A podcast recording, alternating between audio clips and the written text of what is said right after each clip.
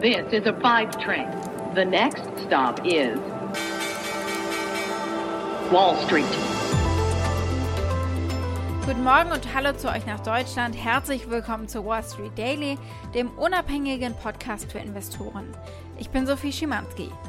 Schauen wir zunächst mal auf die Ausgangslage für heute an der Wall Street.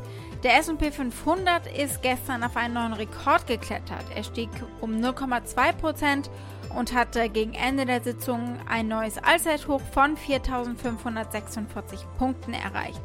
Und es war auch der siebte Tag in Folge mit äh, Gewinnen. Und hier treiben momentan einfach die guten Quartalsergebnisse an. Es ist eine sehr starke Berichtssaison bislang. Der Tech-Index Nasdaq Composite stieg um 0,6%. Der Dow Jones hat äh, verloren, aber nur 47 Punkte und das wurde begründet durch einen Verlust von 9% bei IBM. Am deutschen Aktienmarkt hat sich die Seitwärtstendenz der gesamten Handelswoche fortgesetzt. Am Montag ist der DAX bei 15.518 Punkten gestartet und er hat gestern geschlossen bei 15.472, also ein Minus auf den Tag gesehen von 0,3 Prozent. Ja, und damit ist der DAX erneut gescheitert an der technischen Grenze von 15.527 Punkten. Was schauen wir uns heute genauer an? Wir blicken auf die Arbeitslosenansprüche hier in den USA.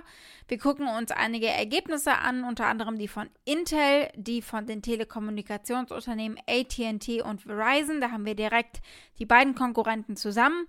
Und die Aktie des Tages ist die von Boeing, das habt ihr euch nämlich gewünscht. Soweit die wichtigsten Themen der heutigen Ausgabe. Als Pioneer hört ihr die kompletten Folgen in unserer App oder auf unserer Webseite pioneer.de. Wenn ihr noch kein Pioneer seid, könnt ihr euch da direkt anmelden. Damit unterstützt ihr unabhängigen Journalismus und erhaltet unsere Angebote werbefrei.